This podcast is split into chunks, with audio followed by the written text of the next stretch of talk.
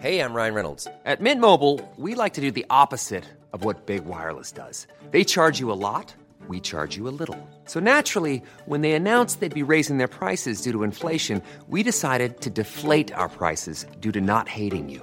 That's right. We're cutting the price of Mint Unlimited from $30 a month to just $15 a month. Give it a try at mintmobile.com slash switch. $45 upfront for three months plus taxes and fees. Promo rate for new customers for limited time. Unlimited more than 40 gigabytes per month. Slows. Full terms at mintmobile.com. Hiring for your small business? If you're not looking for professionals on LinkedIn, you're looking in the wrong place. That's like looking for your car keys in a fish tank. LinkedIn helps you hire professionals you can't find anywhere else, even those who aren't actively searching for a new job but might be open to the perfect role. In a given month, over 70% of LinkedIn users don't even visit other leading job sites. So start looking in the right place. With LinkedIn, you can hire professionals like a professional. Post your free job on linkedin.com slash people today.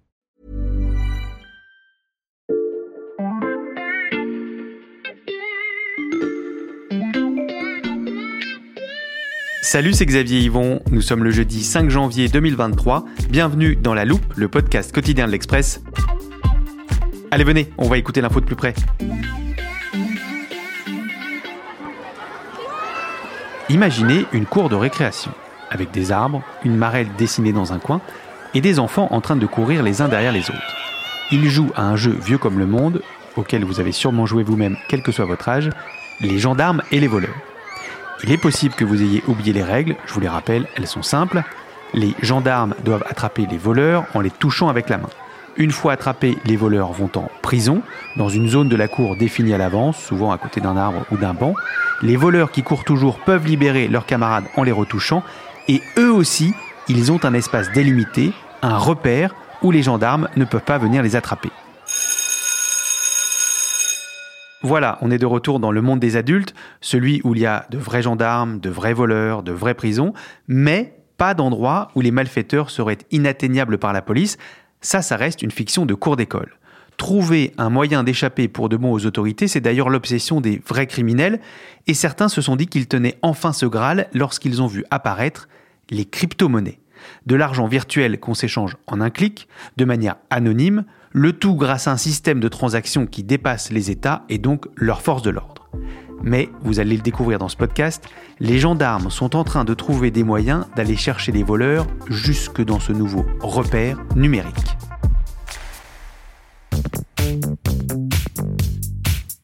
Alors moi à l'école je préférais jouer les voleurs, et toi Anne? Je me défendais pas trop mal en gendarme. Ok, je retiens. Laisse-moi te présenter à nos auditeurs Anne Kagan, chef de rubrique Tech à l'Express. Salut Salut on a déjà parlé plusieurs fois des crypto-monnaies dans la loupe et en prévision, j'ai ouvert notre armoire et sorti les épisodes en question. Je voulais d'abord te faire réécouter ton collègue du service économie Maxime Recoquillé.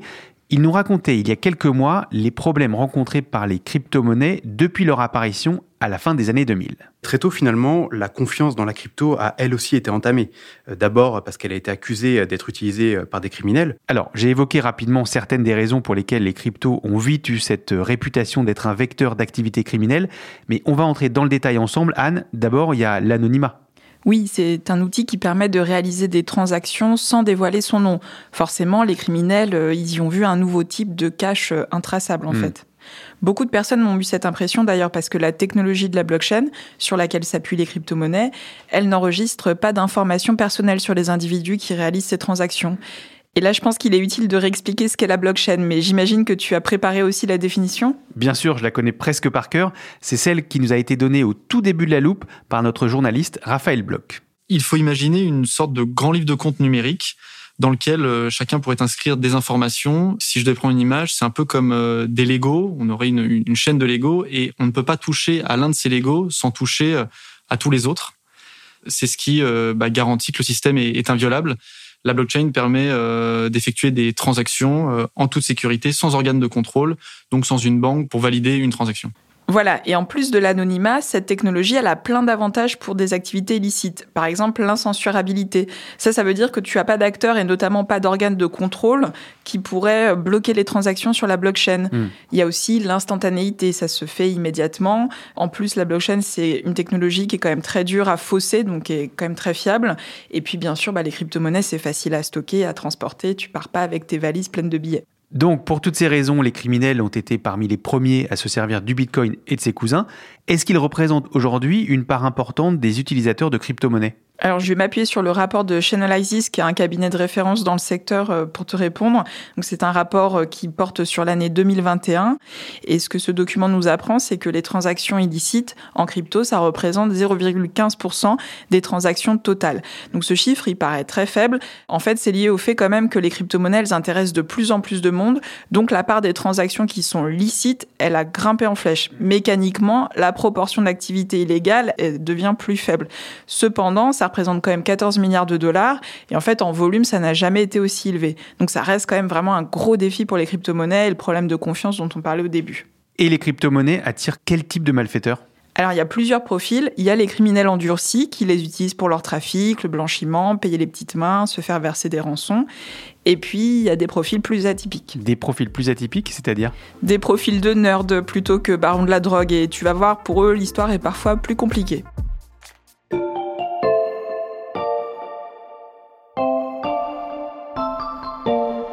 Avant de continuer, je voudrais savoir si tu as la définition du dark web dans ton armoire, Xavier. Ah non, celle-là, je l'ai pas, mais je la veux bien. Le dark web, c'est un des trois types de web. Il y a le web de surface, donc ça c'est le web qu'on connaît, les Amazon, Facebook, etc., qu'on peut visiter avec euh, Google, etc.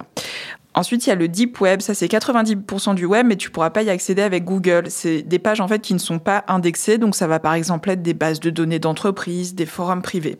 Et puis il y a le troisième type de web qui est celui qui nous intéresse, qui est donc le dark web. Et en fait, le dark web, il fait partie du deep web. C'est une toute petite partie du deep web, et sa spécificité, c'est que tu ne peux y accéder que par une porte d'entrée qui sont des logiciels spécifiques qui vont en fait préserver ton anonymat. Donc le plus connu, c'est Tor. Et donc dans ce dark web, en fait, tu vas trouver euh, essentiellement des gens qui veulent euh, échapper à la censure euh, d'États autoritaires, mais aussi, bien évidemment, des criminels. C'est parfait, merci. Je range cette définition dans l'armoire et je te laisse continuer. C'est donc sur le dark web qu'a été créée la plateforme euh, Silk Road. Donc ça, c'est une plateforme qui permettait d'acheter et de vendre de la drogue et elle avait été créée par un de ces nerds dont je te parlais, mhm. Ross Ulbricht, qui était un trentenaire américain à l'époque, qui était très inspiré par des courants libertariens. Donc dans son idée, en fait, personne ne devrait avoir le pouvoir d'interdire à d'autres individus de se droguer. Mhm. C'est pour ça qu'il a créé justement cette plateforme où tu pouvais très facilement trouver et commander euh, la substance de ton choix. Mais il avait mis en place certains garde-fous et, n'acceptait pas, par exemple, d'autres activités plus violentes, mhm. euh, par exemple euh, la commande d'assassinat ou des choses comme ça. Mhm. Et alors Silk Road ne vendait pas directement, il organisait la mise en relation entre vendeurs et acheteurs en présentant un listing des produits aux acheteurs et en offrant un système de paiement qui était fondé sur le Bitcoin. Son fondateur, là, maintenant, est derrière les barreaux, en prison à vie. Ross Ulbricht, coupable. Le Californien de 31 ans a été reconnu coupable de blanchiment, trafic de stupéfiants, entreprise criminelle et piratage informatique. 1 200 000 transactions avaient été opérées sur Silk Road. Aujourd'hui, euh, cela représenterait plus de 11 milliards de dollars. Ross Ulbricht avait été arrêté en octobre 2013. Le site avait alors été fermé par le FBI. Et il n'y a pas que Ross Ulbricht euh, qui avait ce profil un petit peu plus atypique. On l'a vu aussi avec Alexandre Cazès, qui était un Canadien, fondateur d'Alphabet, qui était euh, la plus grosse place de marché du dark web. À 25 ans, il disposait de villas, d'une Porsche, d'une Lamborghini et il détenait des avoirs qui totalisaient 23 euh, millions de dollars selon la justice américaine. Et lui aussi, il a fini derrière les barreaux. Ces deux créateurs de plateformes dont tu nous parles ont été arrêtés, ils sont en prison. Ça veut donc dire que ces criminels ne sont pas si intraçables que ça. Oui, ils n'ont pas été arrêtés uniquement à cause de traces qu'ils ont laissées euh, sur la blockchain, mais ça a quand même contribué euh, largement à, hmm. l'enquête. Et en fait, ça montre que l'impression du début, donc cette impression d'anonymat, bah en fait, elle est fausse parce que la police et les autorités ont beaucoup progressé pour enquêter dessus. Et finalement, la blockchain, ça devient un outil à double tranchant. Les criminels pensaient pouvoir se cacher derrière, mais en fait, ça les expose. Hmm. J'en ai parlé avec ce journaliste spécialisé Andy Greenberg, qui est l'auteur du livre euh, Les criminels de la crypto-monnaie, qui résumait ça en me disant le Bitcoin, en fait, c'est un piège dans lequel beaucoup de criminels sont tombés. Un piège? Comment ça? Alors pour t'expliquer, j'aurais besoin que tu nous repasses la définition de la blockchain, s'il te plaît. Ah zut, bah, j'ai fermé l'armoire. Attends, je la rouvre. Voilà. Il faut imaginer une sorte de grand livre de compte numérique dans lequel euh, chacun pourrait inscrire des informations. C'est bon, c'est là, tu peux arrêter là tout le monde peut inscrire des informations dans ce grand livre numérique et tout le monde peut les consulter. Et ça, c'est la caractéristique de la blockchain que les malfaiteurs ont un petit peu sous-évaluée ou mal comprise. Évidemment, ça n'affiche pas l'identité des utilisateurs, mais l'ensemble des mouvements d'argent, lui, il est public. Et ça, en fait, c'est la faille. Dans les années qui ont suivi l'apparition des crypto-monnaies, des experts ont établi des techniques qui permettent de tracer les transactions Bitcoin au point d'arriver parfois à identifier les personnes ou les entités qui sont derrière. Hmm. Le journaliste spécialisé dont je te parlais, Andy Greenberg, m'a dévoilé certaines techniques qui sont utilisées par, euh, par les enquêteurs. Alors évidemment, c'est loin d'être euh, l'ensemble de leurs techniques et c'est sans doute pas d'ailleurs leurs plus récentes, mais euh, on peut expliquer celles qui ont un peu servi de base à la construction de leur méthode. Anne, on est arrivé à un stade du podcast où pour comprendre, il va être utile de rejouer aux gendarmes et aux voleurs.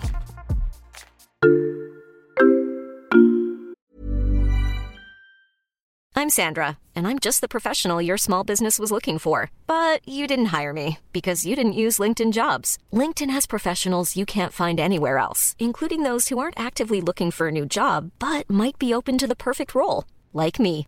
In a given month, over 70% of LinkedIn users don't visit other leading job sites. So if you're not looking on LinkedIn, you'll miss out on great candidates like Sandra. Start hiring professionals like a professional. Post your free job on linkedin.com/people today.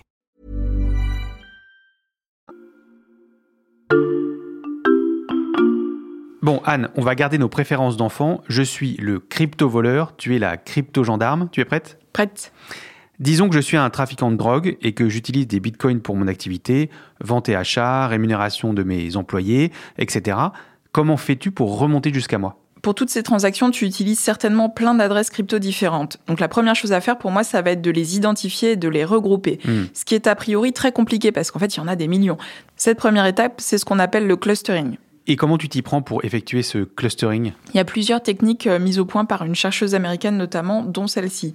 Tu as des bitcoins répartis sur plusieurs adresses différentes qui n'ont rien à voir entre elles en apparence. Mhm. Mais à un moment, pour faire un paiement ou un transfert, tu vas avoir besoin d'envoyer des bitcoins qui sont sur ces adresses différentes, Mhm. sur une seule adresse, celle de ton destinataire. Et moi, je vais voir que tous ces bitcoins, ils ont atterri sur cette adresse au même moment. Et donc, je vais en déduire que toutes les adresses d'envoi appartiennent en fait à la même personne ou entité. Bah, en l'occurrence, toi, Xavier Yvon, mais Hmm. ça, je ne le sais pas encore.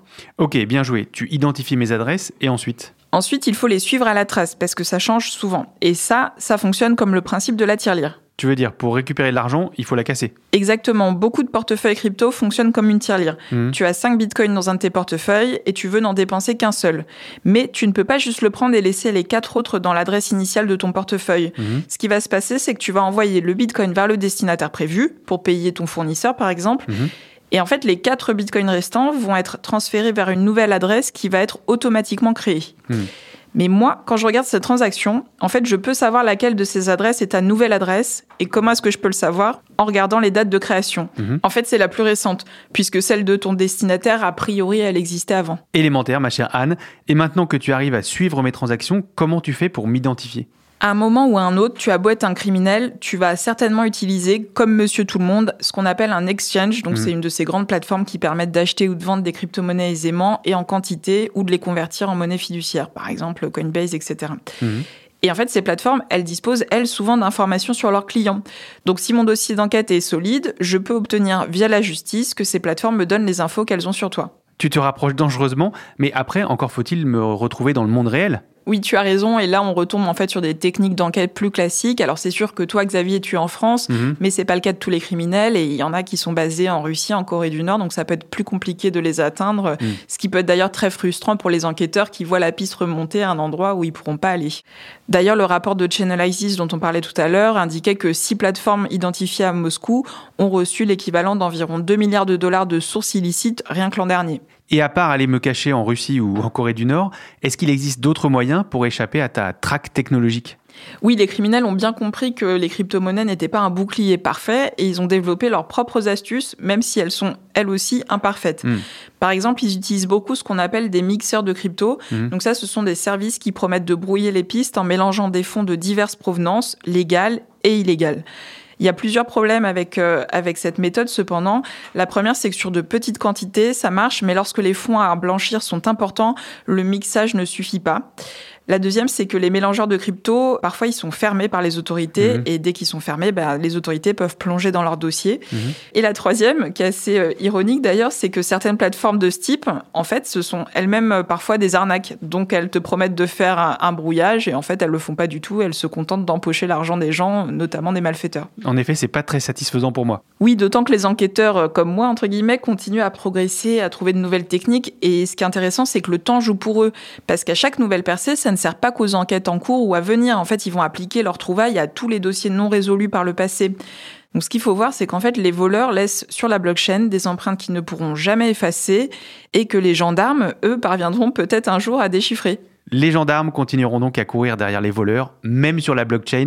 Merci Anne d'avoir euh, joué le jeu des explications. À bientôt. Anne Kagan, chef de rubrique Tech à l'Express. Tes analyses sur l'univers des crypto-monnaies ainsi que tout le travail de la rédaction sont à lire sur l'express.fr. Quant à la loupe, en 2023, c'est toujours un épisode tous les jours de la semaine disponible dès 6h du matin. Et pour être sûr de n'en rater aucun, chers auditeurs, le mieux, c'est de vous abonner, quelle que soit la plateforme que vous utilisez pour écouter des podcasts, Spotify, Apple Podcast ou Castbox par exemple. Cet épisode a été monté par Marion Gallard et réalisé par Jules Cro. Retrouvez-nous demain pour passer un nouveau sujet à la loupe.